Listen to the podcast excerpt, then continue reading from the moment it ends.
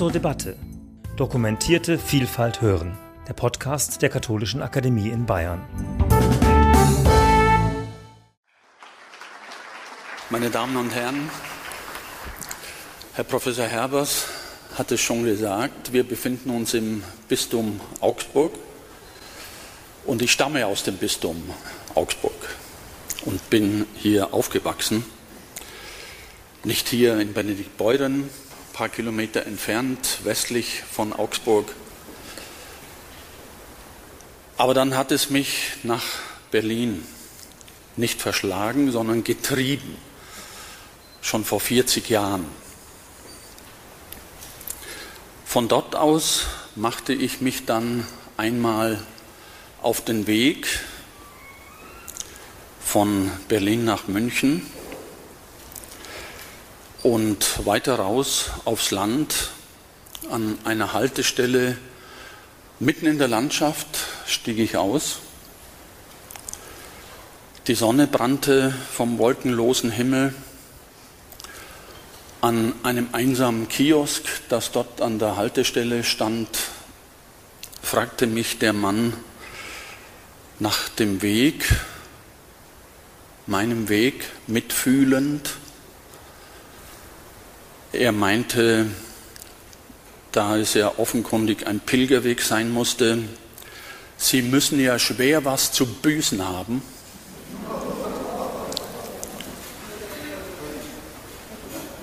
Und ich habe ihm verschwiegen, dass ich einen anderen Grund hatte zu pilgern, nämlich Dankbarkeit in einer schwierigen Lebenssituation als ganz äh, junger Mann, 13, 14 Jahre alt, hatte ich stillschweigend versprochen, diese Pilgerreise zu unternehmen. Ich hatte schlimme Ängste als Kind und als Jugendlicher. Und als ich mal in einer Nacht um mein Leben gefürchtet habe, habe ich dieses Gelübde getan.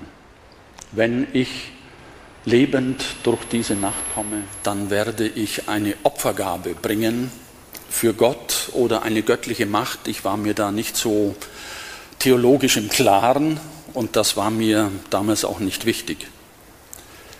Jahrzehnte später, so etwa mit 50 Jahren, fiel mir das wieder ein, dass ich da noch ein Versprechen einzulösen habe. So sind wir bayerischen Schwaben. Wir vergessen nicht, nicht im Guten, nicht im Schlechten. Und so machte ich mich also auf den Weg. Es waren Feldwege von dort zu meinem Pilgerziel. Es war auch noch nicht die Zeit des GPS sondern so ungefähr wusste ich in diese Richtung. Und da hatte ich mich bei dem Mann am Kiosk versichert, dass die Richtung ungefähr stimmt. Der Schweiß strömte aus allen Poren. Ich war nun ein Pilger, jedenfalls hatte ich das so beschlossen. Und wie jeder Pilger, und ich meine, wenn ich die männliche Form verwende, immer auch die Pilgerin, wie jeder Pilger erlebte ich nach dem mühseligen Weg das Glück der Ankunft. Eine Dusche, ein Bett und dann ist auch schon die Basis dafür geschaffen, innere Einkehr zu nehmen, ein Innehalten, eine Besinnung, die vermutlich ungefähr so gründlich ausfällt, wie die Anstrengung zuvor groß war. Insofern keine Scheu vor großen Anstrengungen. Es führt uns zu uns. Es war der abendliche Gottesdienst, als mir plötzlich mein ganzes Leben vor Augen stand, wie nie zuvor, mit allen Wegen, Abwegen, Umwegen und sogar freundlicherweise mit der Richtung, in die ich weitergehen sollte. Das ist ein Service. Ich habe es also selbst erfahren, was Pilgern in einem Menschen auslösen kann, die Selbstbesinnung, der Blick auf das ganze Leben, die Aufmerksamkeit auf vieles, was fast vergessen war, die neuen Kräfte, die freigesetzt werden. Ich könnte vermuten, dass das ein Grund für die Wundertätigkeit ist. Ein Grund für die Wundertätigkeit, die Menschen beim Pilgern nicht selten erfahren. Vielleicht fließen die Kräfte ja wirklich aus einer anderen Dimension zu, ohne dass wir das gleich genau benennen müssen. Der Zauber des Ortes tut ein Übriges, denn wir wissen an dem Ort, an dem wir ankommen und wohin wir noch, nicht nur wir allein pilgern, sondern viele andere, und zwar schon seit langen Zeiten. Also alle diese Menschen tragen ihre Energien dorthin und so entsteht jedenfalls der subjektive Eindruck einer Energiequelle an einem solchen Ort. Von da aus ging ich dann wieder gestärkt in die Welt hinaus. Übrigens von Altötting aus. Mit dem festen Vorsatz zurückzukommen. Und das habe ich nicht gemacht. Ich habe zwischenzeitlich eine andere Pilgerstätte entdeckt, ein kleines Städtchen in der Mark Brandenburg, die Prignitz genauer gesagt, Bad Wilsnack, auf halber Strecke von Berlin nach Hamburg. Jetzt sind wir in der Gegenrichtung unterwegs. Dort kann ich mich immer wieder seit vielen Jahren regenerieren und konzentrieren, wenn eine schwierige Denkarbeit zu tun ist. Es sind unvergleichliche Landschaften, absolut flach im Unterschied zu der Landschaft hier. In früherer Zeit war auch Wilsnack ein großes Pilgerziel. Das wissen nicht mehr sehr viele. Diese Geschichte war ja auch schon Vergangenheit, als Theodor Fontane 1887 in seinen Wanderungen durch die Mark Brandenburg davon erzählt hat. Vor Ort erinnert ein Stein mit der Jahreszahl 1396 daran, dass damals die Kirche abgebrannt war, in Brand gesteckt von einem Ritter. Nur drei Hostien blieben verschont. Und die wiesen auch noch Blutspuren auf also Bluthostien. Als die Nachricht von diesem Wunderblut die Runde machte in ganz Europa, gab es in der religiös-nervösen Zeit des Mittelalters kein Halten mehr. Das war eins der Pilgerziele in Europa im Mittelalter. Menschen voller Hoffnung auf ein ewiges Seelenheil sind dorthin gepilgert. Im 21. Jahrhundert ist das wieder so. Und wieder ist es Wilsnack. Aber die Menschen frönen nun einer anderen Religion. Übrigens auch ich. Die Fortbewegungsmittel sind nun Auto und Zug und das Ziel ist nun die Kristalltherme. Mit Solewasser aus 1000 Metern Tiefe kann man sich reinlegen wie im Toten Meer und sich treiben lassen. Große Saunalandschaft. Der Ort heißt nun ja auch Bad Wilsnack. Ist es angemessen, von einer Religion zu sprechen? Was die Hoffnungen angeht, auf jeden Fall. Hoffnung auf Unsterblichkeit. Nur jetzt mit anderen Mitteln.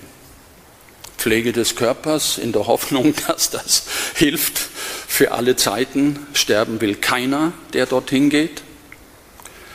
Für die meisten ist der Aufenthalt in Therme und Sauna nicht mit einer körperlichen Tätigkeit wie Gehen verbunden, sondern mit Herumliegen. Was hat das mit Pilgern zu tun? Das Gehen war immer eine wichtige Seite des Pilgerns. Und die Gegend um Bad Wilsnack eignet sich eigentlich bestens dafür. Ich mache reichlich davon Gebrauch. Wie zu Fontanes Zeiten lassen sich Wanderungen durch die Mark Brandenburg unternehmen. Noch dazu gratis mit digitalem Detox, also digitaler Entgiftung aus dem einfachen Grund, da ist kein Internet. Wanderungen sind en vogue. Viele Menschen finden den Sinn, den sie suchen, in der Sinnlichkeit des Gehens. Es ist kein Wunder, dass mit der wachsenden Beliebtheit, die wir erlebt haben die letzten Jahrzehnte, der Jakobspilgerwege überall in Europa, das Gehen wieder eine Renaissance erlebt hat. Es ist die einfachste Art aufzubrechen. Es ist die intensivste Art Landschaft zu erfahren und eine gute Methode, auf andere Gedanken zu kommen. Alle Ebenen des Menschseins kommen beim Gehen zur Geltung. Zahllose Muskeln werden bespielt und durch die Beanspruchung gestärkt. Die bewegten Muskeln sind in der Lage, Stresshormone abzubauen. Das bewirkt vermutlich die seelische Erfahrung der Beruhigung durch das Gehen. Innere Stimmen beginnen zu sprechen und finden auch bei uns Gehör. Mit dem Gehen kann man sagen, wird der Homo viator wieder wach, der Mensch auf dem Weg, der er im Grunde seit seinen Anfängen war. Seit seinem Abstieg von den Bäumen ist der Mensch unterwegs. Das Denken kann sich beim Unterwegssein mit der kognitiven Sinngebung befassen Während des Gehens kann ich Projekte entwerfen, teils indem ich wild assoziiere, es denken lasse. Das ist meine Lieblingstätigkeit als Philosoph, dass nicht ich denke, sondern es denken lasse. Teils mit gezieltem Nachdenken, um mich auch im übertragenen Sinne auf den Weg zu machen. Wir machen uns nicht nur körperlich auf den Weg, sondern wir machen uns ja auch geistig auf den Weg. Montaigne hat das in seinen Essays mal wunderbar formuliert, dass er mit Schritt für Schritt einen Weg eingeschlagen hat, auf dem Zitat ich ohne Ende und ohne Mühe immer weitergehen werde. Er formuliert das zu einer Zeit, als der Pilgerstrom in Wilsnack gerade eben nach etwa 150 Jahren turbulentem Pilgern abgerissen war. Etwas war passiert, richtig, Luther war passiert. Der neue lutheranische Pfarrer erklärte den Wunderglauben mit den Bluthostien zum Aberglauben und hat sie kurzerhand 1552 verbrannt. Ende der Pilgerei, bis die Therme kam. In jüngerer Zeit verändert sich nun jedoch das Pilgern. Es sind zwar weiterhin religiöse Orte, die zahllose Menschen anziehen, im Westen etwa natürlich Santiago de Compostela, das traditionelle Ziel der Jakobswege, im Mittleren Osten weiterhin selbstverständlich Mekka, das alle Muslime in ihrem Leben aufsuchen sollen, im Osten bei uns wenig bekannt, aber auch dorthin hat es mich mal getrieben, Kanyakumari an der Südspitze Indiens, wo die Asche Mahatma Gandhis im Meer verstreut worden ist. Nun werden aber in nicht geringem Maße Ziele genannt und mit Pilgern in Verbindung gebracht, die profane Orte sind. Nicht nur beliebte Thermen, sondern auch Kultureinrichtungen. Menschen pilgern nach Kochel, nicht mehr nur wegen dem See, sondern fast noch mehr wegen dem Museum, Franz Marc Museum. Auch ich bin da heute hingepilgert.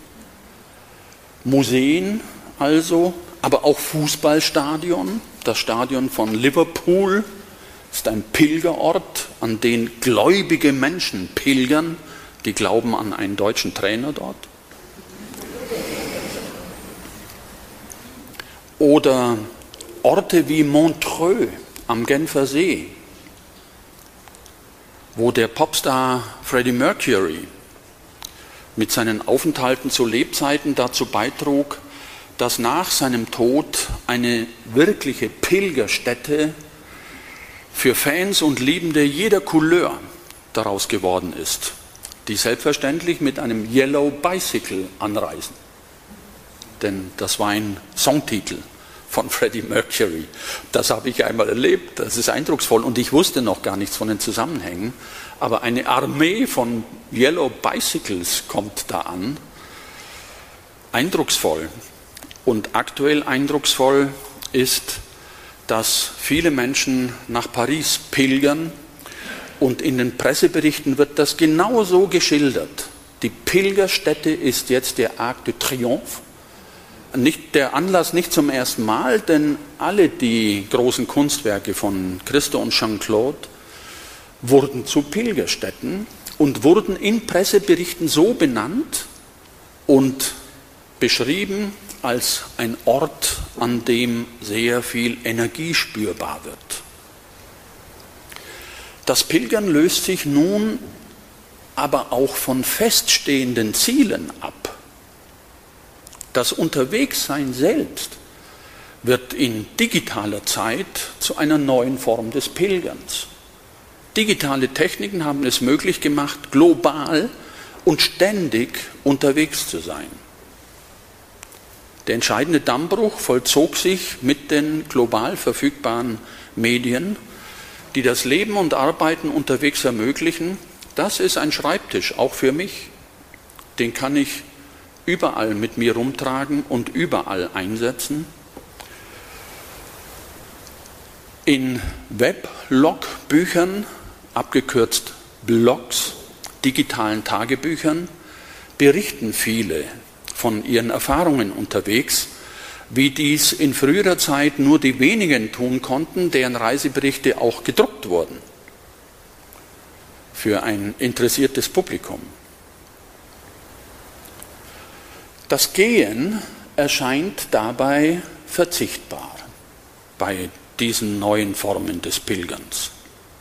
Aber die Essenz des Pilgerns war gar nicht das Gehen.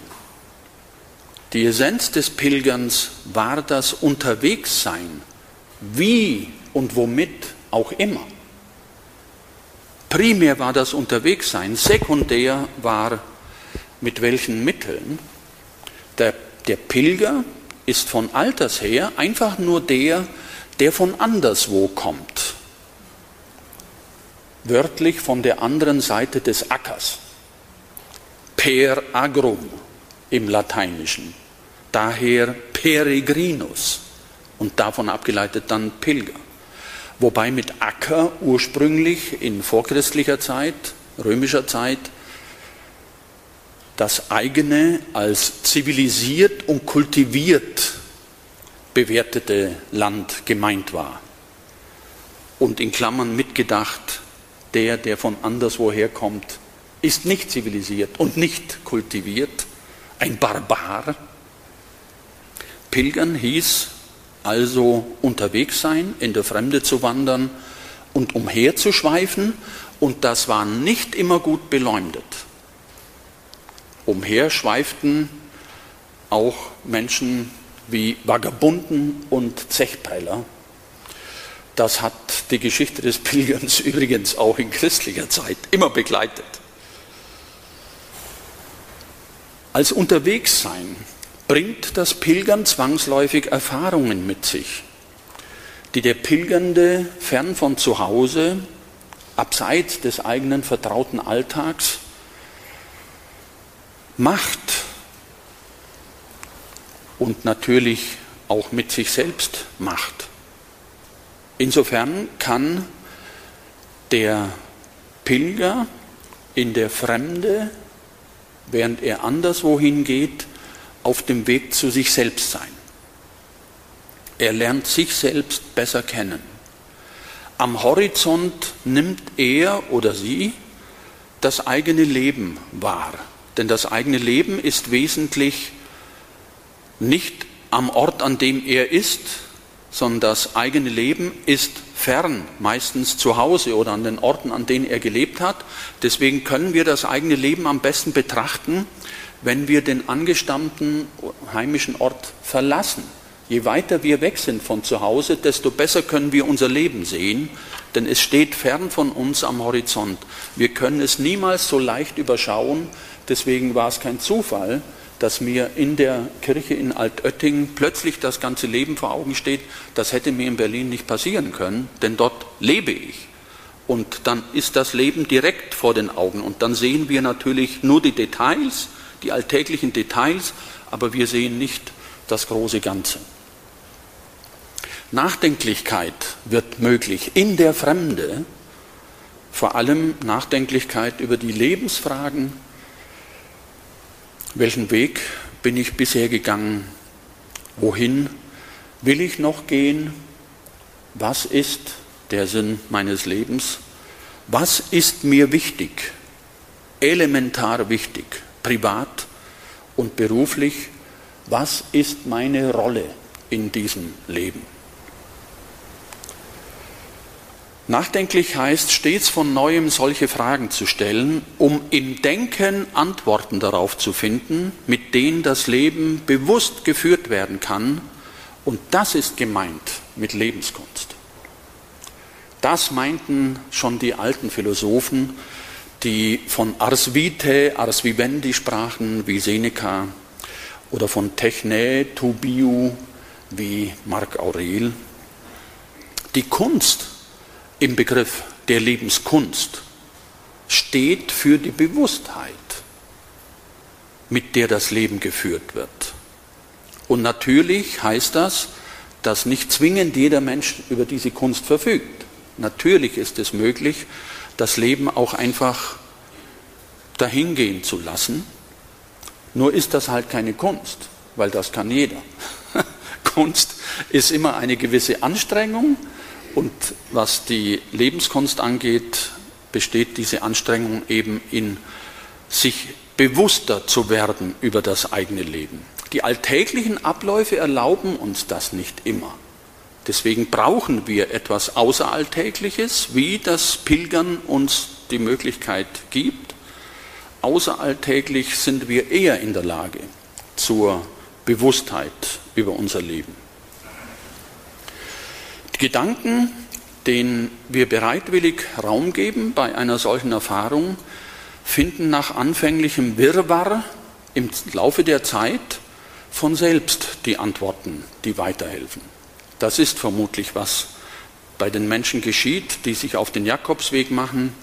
Sie erleben das Wirrwarr auf dem Weg dahin aber wenn sie ankommen, hat sich das Wirrwarr dann vermutlich, jedenfalls bei den meisten, gelegt.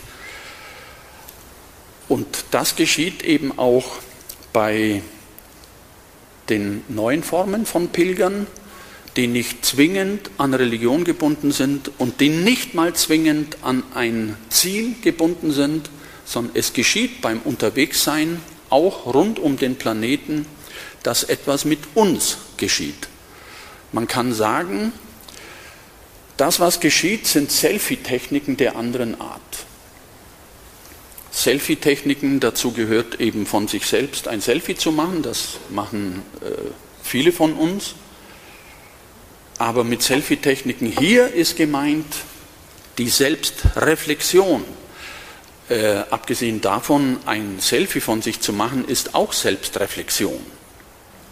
Denn normalerweise sehen wir uns selbst ja nicht. Jetzt machen wir also ein Selfie von uns und dann können wir uns sehen. Und dann können wir beurteilen, gefällt mir dieses Selbst oder gefällt es mir nicht. Und dann bieten natürlich die neuen Techniken die Möglichkeit, einen Filter vorzuschalten, damit dieses Selbst besser ausschaut. Die einzigen, die wir da auf diese Weise täuschen können, sind allerdings nur wir selbst wir können nicht andere Menschen täuschen über uns, denn die denken sich schon ihr Teil und die wissen ja auch, was Filter sind.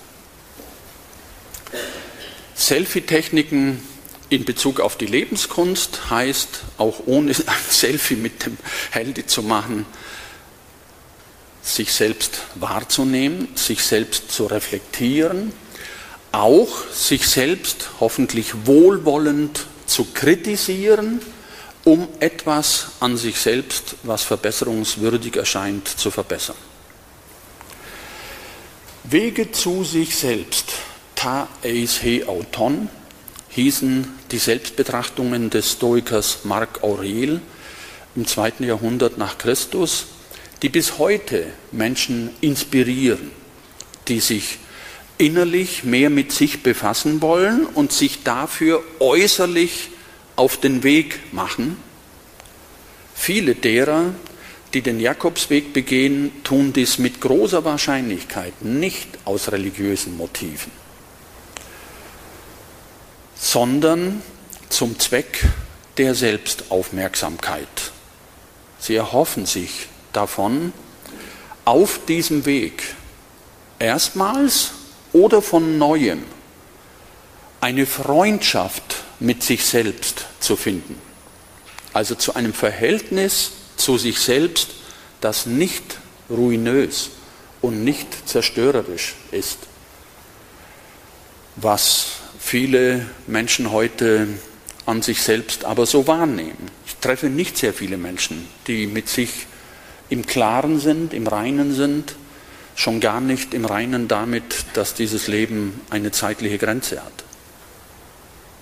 Wie der Lebensfaden dort oben, haben wir ja gehört, uns vor Augen führen möchte.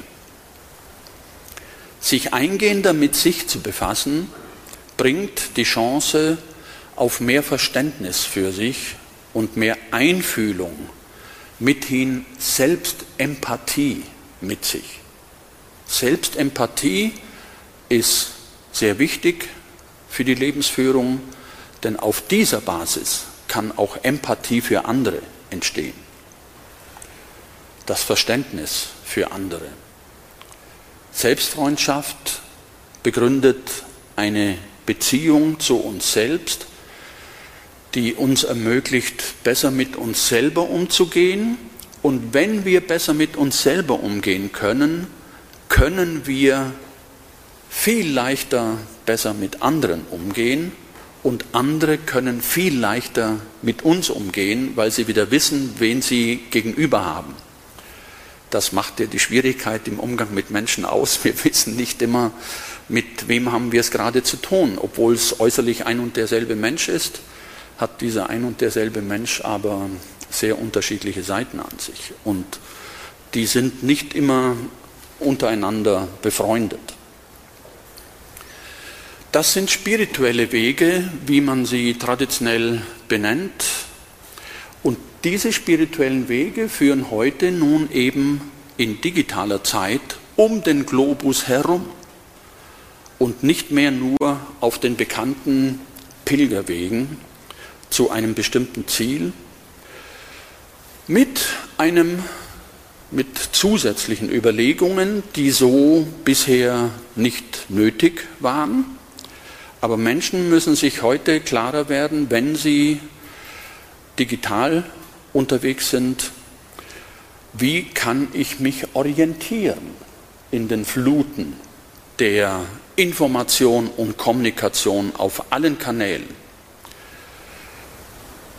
Wenn wir mit jungen Menschen zu tun haben, dann erleben wir das heute in hohem Maße, dass sie sich unwohl fühlen. Sie können nicht lassen von den digitalen Medien, aber sie können auch nicht gut mit ihnen umgehen. Sie sind zu verführerisch, um von ihnen lassen zu können. Daher also die Zusatzfrage auf den digitalen Pilgerwegen global heute, will ich mich für diese Kanäle offen halten oder lieber davon fernhalten? Ganz oder teilweise? Dauerhaft oder zeitweilig? Sich klar werden darüber auf dem Weg, dass nicht alles mich betrifft, dass ich nicht alles ständig beantworten muss, was digital bei mir eintrifft, dass ich mich nicht mit allem befassen muss, dass ich nicht in jeder Sekunde Breaking News wahrnehmen muss, was eine Sucht bei jungen Leuten ist. Fünf Minuten keine Breaking News, oh Gott, ich bin out, ich bin weg vom Weltgeschehen. Uns Ältere äh, wundert das vielleicht manchmal, aber das sind ernsthafte existenzielle Nöte.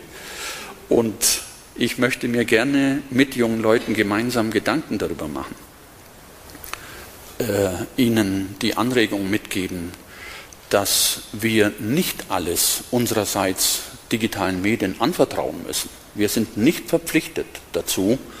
Wir können uns davon auch fernhalten und sei es nur zeitweilig. Wir können Informationen auch abweisen. Wir können Kommunikation auch verweigern.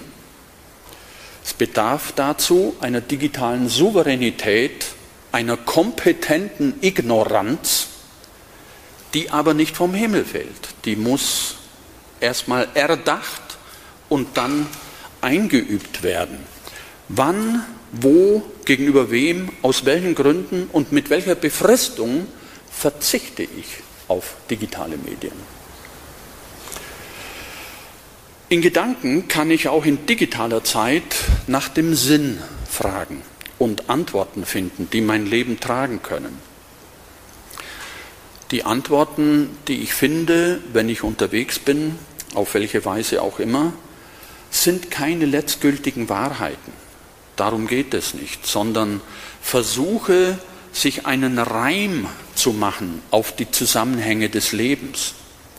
Also Gedanken wie, folgen die Dinge einer Regel oder gibt es nur Zufall? Handelt es sich um Zusammenhänge in mir oder außerhalb? Wie kann ich das unterscheiden, ob etwas nur in meinem Denken existiert oder ob es wirklich existiert? Stecken Absichten dahinter? Von wem? Sind die Dinge zielgerichtet, kausal, paradox, rätselhaft, tragisch oder komisch? Das ist von Bedeutung, denn dort, wo wir Sinn sehen oder auch nur zu sehen glauben, wo etwas sinnvoll erscheint, dort fließt Energie. Wir erfahren diese Energie als Kraft zur Bewältigung von Schwierigkeiten und zur Verwirklichung von Vorhaben. Ich weiß, dass das nicht immer leicht nachzuvollziehen ist, aber einer dieser Zusammenhänge im Leben kann als Beziehung benannt werden. Und es gibt eine Beziehung, die so stark ist, dass sie sogar das Wort der Beziehung für sich allein in Anspruch nimmt. Also wenn jemand zu uns sagt, was ist denn mit deiner Beziehung, dann fragen wir nicht zurück, meinst du die Bekanntschaft oder diese Freundschaft oder jenes, sondern wir wissen ganz genau, worum es geht. Es ist die eine Beziehung. Und wenn diese eine Beziehung frisch ist oder jedenfalls, wie soll ich sagen, äh, in Ordnung ist, dann strömt uns aus dieser Beziehung unendlich viel Energie zu, die uns erlaubt, Schwierigkeiten zu bewältigen, und auch größere Vorhaben zu bewältigen.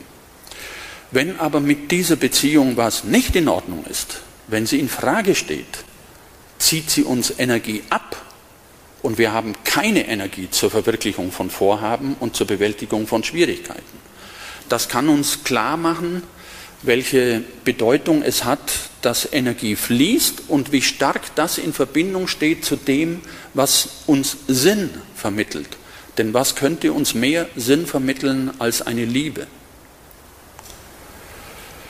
Wenn wir unterwegs sind, auf welche Weise auch immer, wenn wir also diesen spirituellen Weg gehen, uns Dinge bewusst zu machen, nachzufragen, kommt das Wesentliche wieder oder erstmals in den Horizont. Das Wesentliche bei dem uns immer deutlicher wird, nicht das Ich ist das Wesentliche im Leben obwohl das vor allem in heutiger Zeit dermaßen dominiert in unser aller Leben. Wir sind alle keine Ausnahme. Und dennoch wird uns auf dem Weg, den traditionellen Pilgern auf dem Weg nach Santiago, den neuen globalen Nomaden auf ihrem Pilgerweg unterwegs, wo auch immer, wird klar, nicht das Ich ist das Wesentliche im Leben, sondern die Energie, aus der heraus mein Ich lebt und alle seine Motivation bezieht. Ohne Energie ist dieses Ich heillos verloren. Das wissen wir, das erfahren wir, wenn eine Liebe, die wesentlich für unser Leben war, geht, aus welchen Gründen auch immer, und wir diese Energie entbehren, dann ist dieses Ich, das wir sind, am Boden, am Boden zerstört. Also nicht das Ich ist das Wesentliche, das Wesentliche ist die Energie, aus der heraus es lebt. Dann stellen sich diese Fragen. Welche Energie steht mir zur Verfügung? Kann sie frei fließen oder wird sie blockiert? Wo setze ich die Energie, über die ich verfüge, ein? Wie kann ich Energie hinzugewinnen? Mit welcher Art von Erlebnis, von Begegnung? Wir wissen sehr gut von unseren Begegnungen, welche Energie spendend sind und welche Energie abziehen von uns. Welche Kommunikation, welche Aufmerksamkeit, welche Meditation gibt mir neue Energie? Welche Konzentration? Welches Gebet? Welche Erotik? Welche Romantik? Welche Kunst? Warum pilgern denn die Menschen zum Franz-Marc-Museum? Einfach nur, weil es Bildungsgut ist? Kann sein, aber ich habe schon den Eindruck, dass vor den Bildern zu stehen, in die ja ein Maler Unmengen von Energie hineingepackt hat. Wer jemals einen Maler über die Schulter gesehen hat, weiß, was da geschieht. Da strömt Unmenge von Energie in die Farben, in die Pinselstriche, in die gesamte Komposition und diese Energie strahlt wieder heraus aus der Leinwand. Und so finden sich viele Menschen vor der Leinwand, vor der Kunst, es strömt ihnen Energie zu. Nicht von jeder Kunst, nicht zu jeder Kunst komme ich in Beziehung. Und diese Freiheit darf ein Mensch sich natürlich erlauben, zu sagen, das sagt mir nichts, das bedeutet mir nichts, aber das bedeutet mir sehr viel. Das könnte ich immer wieder anschauen. Dem Wesentlichen ist also auf die Spur zu kommen durch Überlegungen beim Unterwegssein. Überlegungen, dass etwas untergründig wirksam sein muss, damit wir uns bewegen können. Die Bewegung, Menschen, die eingeschränkt mobil sind, wissen das besser als diejenigen, die bruchlos mobil sind. Bewegung erfordert eine Menge Energie. Woher kommt diese Energie? Wir brauchen sie, um uns bewegen, um leben, um lieben zu können. Dieses etwas, das wesentlich ist, kann mit dem alten griechischen Wort energeia bezeichnet werden. Das heißt wörtlich ganz einfach am Werk sein.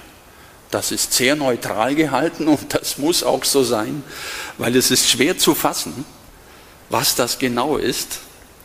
Energie ist in etlichen Formen im Menschen am Werk, biochemisch, in Zellen gespeichert.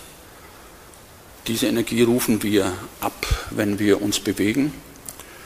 Als Elektrizität in Nervenbahnen und Synapsen messbar. Man kann messen, was im Gehirn sich abspielt und kann bestimmte Zentren definieren für ganz bestimmte Tätigkeiten.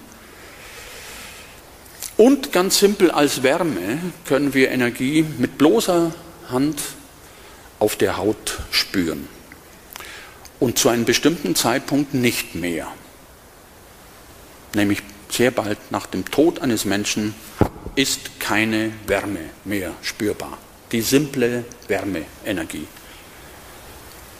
In jedem Ding, jedem Wesen, jedem Körper auf der Erde und im Kosmos sind die verschiedensten Formen von Energie am Werk, die ineinander übergehen können und sich alle durch eines auszeichnen. Ohne sie bewegt sich nichts. Und anders als alles, was ist, ist die Energie, die in allem wirkt, unvergänglich, unsterblich. Das ergibt sich aus dem Energieerhaltungssatz, wonach Energieformen ineinander umgewandelt, nicht jedoch vernichtet werden können. In diesen Prozess sind auch biologische Energieformen einbezogen, die aber auf physikalische angewiesen sind. Eine autarke Biologie gibt es gar nicht. Ein Leben ohne Energie, biologisches Leben ohne Energie, ohne letzten Endes physikalische Energie, die zum Beispiel auf der Erde zu einem großen Teil von der Sonne stammt, ohne diese Energie leben wir nicht. Das ist es wohl, was Menschen so magisch, geradezu magnetisch zu Pilgerstätten zieht. Unabhängig davon, ob sie aus säkularen oder aus religiösen Gründen pilgern. Sie suchen immer nach Energiequellen. Auch wenn ein Ort das Ziel ist, ist das eigentliche Ziel nicht der Ort, sondern die Energie, die mit ihm in Verbindung gebracht wird. Energie ist mit großer Wahrscheinlichkeit der Ursprung von allem und jedem und in diesem Sinne die eigentliche Herkunftsheimat jedes Wesens und jedes Menschen. Die allumfassende Energie, die unser Leben befeuert, ermöglicht uns, uns an Orten, an denen diese Energie spürbarer ist als anderswo, wundersam geborgen zu fühlen. Das Bewusstsein, nicht eingeschlossen zu sein in sich selbst, sondern eingebettet in ein großes Ganzes, das die allumfassende Energie ist, kann dafür sorgen, einer Verlorenheit in der Welt zu entgehen und das Dasein in diesem unendlich weiten Horizont als schön und bejahenswert zu empfinden. Hat das etwas mit Religion zu tun? Was ist überhaupt mit Religion gemeint? Der Spur des Wortes folgend, das auf das lateinische Verb religare zurückbinden, zurückgeführt werden kann, handelt es sich um einen Rückbezug. Aber was für ein Rückbezug? Seit jeher in der Geschichte haben Menschen sich auf etwas zurückbezogen aber nicht auf irgendwas, sondern auf etwas, was ihnen wesentlich erschien. Wesentlich im Sinne von grundlegend und unentbehrlich für das Leben. Darin fanden Menschen immer bis heute Heimat. Dazu unterhalten sie eine starke Beziehung und darauf richten sie ihr Leben aus, voller Vertrauen auf diese Weise richtig zu leben und oft nicht erfreut darüber, wenn andere etwas anderes für wesentlich halten und anders leben. Auf dieses Wesentliche achten Menschen sehr. Es gibt ihrem Leben Sinn und Bedeutung. In diesem Sinne sind alle Menschen religiös, ausnahmslos. Die Frage ist nur, was ist das Wesentliche, auf das sich ein Mensch bezieht? kann meinetwegen auch das Handy sein. Dann könnte man allerdings weiter nachfragen, wie unentbehrlich für das Leben ist das Handy wirklich? Wenn du es mal verlierst, das kann vorkommen, gehst du dann zugrunde? Das scheint vielen Menschen so, aber die Evidenz zeigt, nein, es gibt ein neues Handy. Man kann natürlich auch sagen, die Liebe ist das Wesentliche. Absolut unentbehrlich für mein Leben. Aber stimmt es wirklich?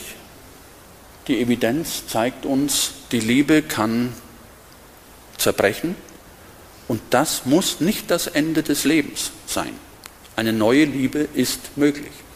Also tatsächlich ist auch die Liebe nicht das absolut Wesentliche. Was ist das absolut Wesentliche? Na wahrscheinlich die Energie, von der die Liebe überhaupt erst lebt. Übrigens das Handy auch erst lebt. Ohne Energie haben Sie schon manchmal erlebt, wenn Sie es vergessen haben, abends aufzuladen, ist ein Handy Schrott und zu nichts zu gebrauchen. Wenn sich der Begriff der Religion außerdem vom lateinischen relegere ableiten lässt, das heißt sorgsam beachten, dann aus diesem Grund. Das, was als wesentlich erscheint, darauf achten Menschen ganz besonders, da ihr Leben davon abhängt, entweder weil wir es glauben oder weil es tatsächlich so ist und das geschieht unabhängig von der Ausprägung in Religionsgemeinschaften. Das ist keine Abwertung von Religionsgemeinschaften, nicht im geringsten. Das ist nur ein Versuch darauf aufmerksam zu machen, Religion gibt es auch ohne Religion. Und Menschen sind religiös, auch wenn sie es gar nicht wissen, dass sie religiös sind. Mag ihre Religion eben dann das Handy sein oder die Liebe, und nicht immer müssen wir uns darüber stellen und sagen, aber das äh, ist ein Fehler, dass du das so siehst. Wenn ein Mensch damit gut leben kann, ist es in Ordnung. Aus dieser Sicht kann es beim Pilgern nun also doch um Religion gehen. Auch für die vielen Pilger, die nicht im engeren Sinne religiös sind. Denn es geht ihnen um das Wesentliche. Das kann unterschiedlich gesehen werden. Das kann auch dann, wenn es um Energie geht, unterschiedlich benannt werden. Wir können das alles durchdringende Kraft nennen. Oder wir können das natürlich weiterhin auch das Göttliche oder Gott nennen. Mir scheint so, es handelt sich sowieso um ein und dasselbe Phänomen. Die Benennung ist unterschiedlich, aber das Wesentliche nicht. Eine Beziehung zu diesem Wesentlichen entsteht für viele auch beim nächtlichen Blick in den Sternenhimmel. Kann man hier besonders gut machen. Mit jedem Blick in die Sterne nehme ich durch meine Augen die Wellen und Teilchen einer Energie in mich auf, die über Millionen und Milliarden von Jahren durchs Weltall gereist ist, bevor sie jetzt in diesem Augenblick auf meiner Retina eintrifft. Das ist ein religiöser Vorgang, wenn uns bewusst wird, was da wirklich geschieht in diesem Moment. Wenn uns bewusst wird, ursprünglich komme ich von dort. Denn mein Leben ist ein biologisches Leben, aber die Basis dieses Lebens ist eine kosmische Energie, die dieses Leben auf diesem Planeten überhaupt erst ermöglicht hat und weiterhin ermöglicht ich komme von dort und letzten Endes gehe ich wieder dorthin.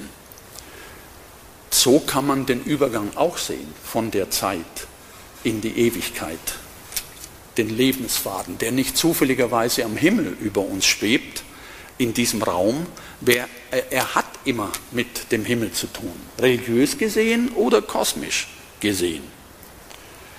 Das könnte auch der poetische Ausdruck des prosaischen Geschehens sein, das der Romantiker und Geologe Novalis im Sinn hatte, als er einen Pilger fragen ließ, das finden wir in Heinrich von Ofterdingen, Novalis, Roman oder wie immer man das bezeichnen möchte, Heinrich von Ofterdingen, zweiter Teil, die Erfüllung, als er einen Pilger fragen ließ, wo gehen wir denn hin? Und ein rätselhaftes Mädchen antwortet ihm, dem Pilger, immer nach Hause. Immer nach Hause zu gehen. Das könnte der Sinn des Pilgerns als Lebenskunst sein. Unabhängig davon, wo und auf welche Weise das Pilgern stattfindet. Herzlichen Dank.